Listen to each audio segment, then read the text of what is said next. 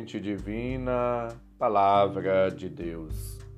Caros ouvintes, irmãos e irmãs, iniciemos o nosso encontro com Deus. Em nome do Pai, do Filho e do Espírito Santo. Amém. Proclamação do Evangelho de Jesus Cristo segundo João, capítulo 13, versículos 16 a 20. Glória a vós, Senhor. Depois de lavar os pés dos discípulos, Jesus lhes disse: Em verdade, em verdade vos digo: o servo não está acima do seu senhor, e o mensageiro não é maior que aquele que o enviou. Se sabeis isto e o puserdes em prática, sereis felizes.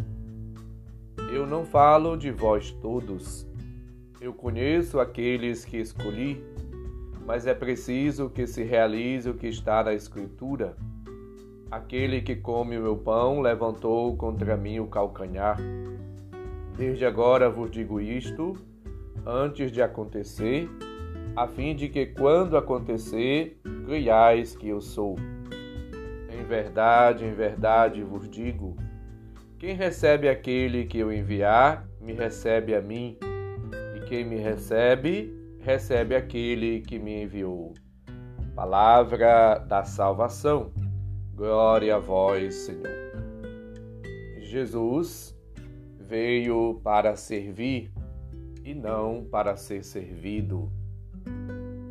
Lavando os pés dos discípulos, ele assim explica o provérbio que diz: O servo não é maior que o seu senhor. João 15, 20 e Mateus 10, 24.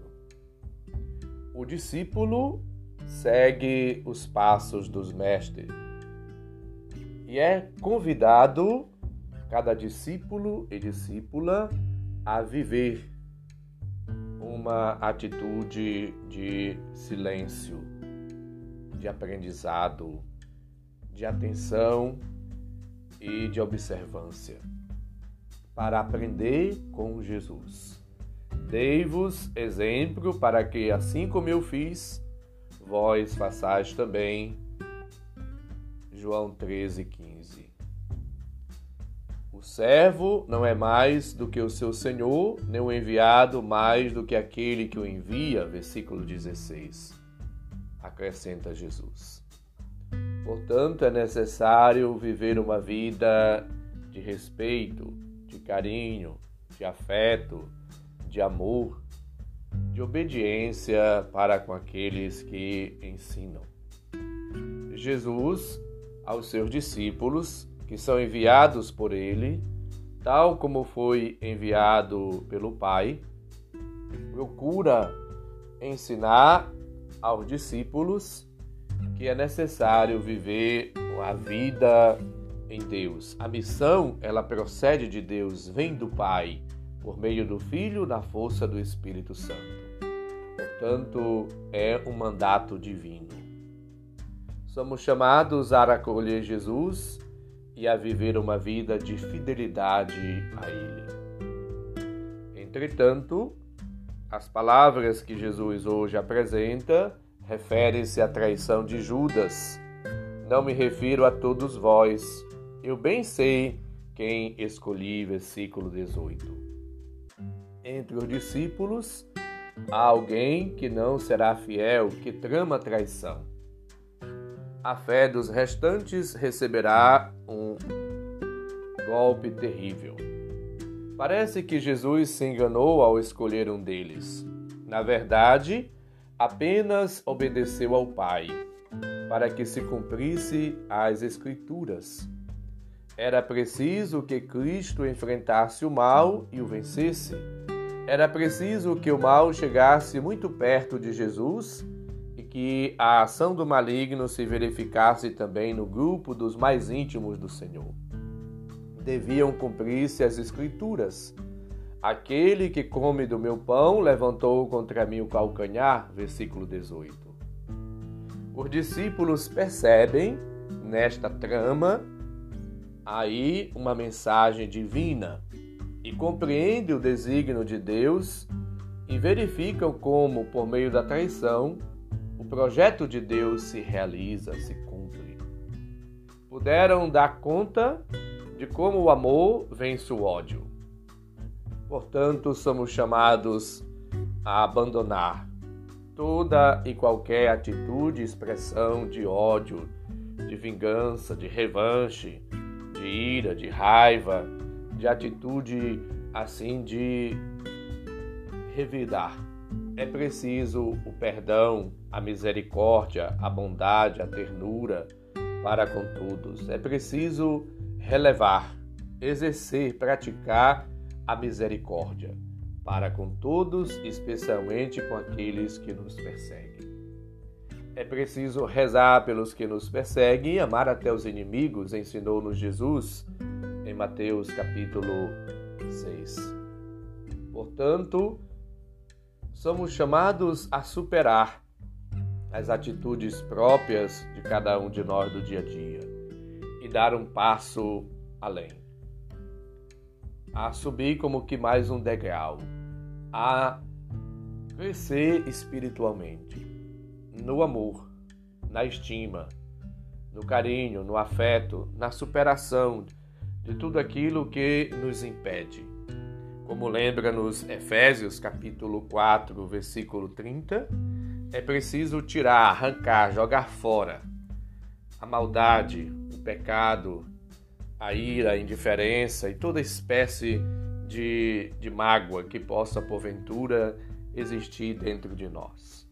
E amar uns aos outros e perdoar-nos mutuamente como Cristo assim o fez.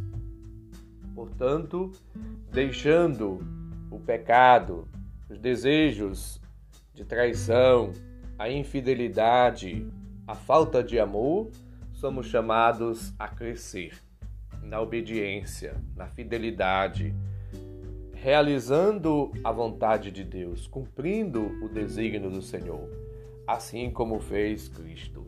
Hebreus, no capítulo 10, versículo 5, lembra: vindo ao mundo, Cristo recebeu um corpo para que no corpo ele fizesse a vontade do Pai.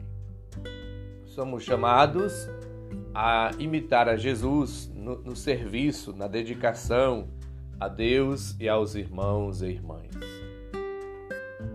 Servir o próximo e demonstrar e expressar o amor para com todos. Esta é a missão recebida de Cristo. Ele é o Mestre. Ele é, portanto, a fonte, a inspiração. E a ele devemos imitar. São Paulo, na carta aos Efésios, capítulo 5, versículo 1, ele diz: Sede meus imitadores, como eu sou de Cristo. Que nós, assim como Paulo, Sejamos, portanto, pessoas que exalam o odor, o cheiro, o perfume de Cristo.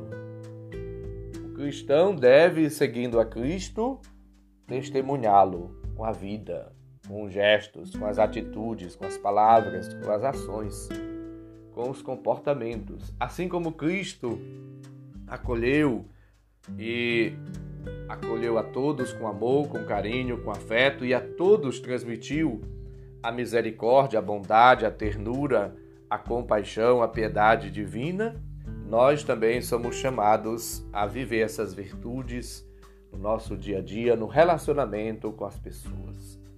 No trabalho, na família, na sociedade, aonde quer que estejamos, devemos agir como Cristo, como servos fiéis. Portanto, supliquemos a graça de servir com alegria, com amor, de servir a exemplo de Cristo, de amar as pessoas assim como Cristo as amou. Ele é a medida de todas as coisas, ele é a referência, ele é o modelo. Ele, portanto, para nós é a fonte de vida. Vivamos no Cristo uma vida nova como servos e servas de Deus, servindo os irmãos e irmãs no dia a dia. O Senhor esteja convosco, Ele está no meio de nós.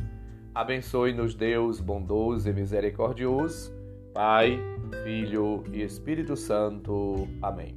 Um santo e abençoado dia para todos. Um abraço, felicidades.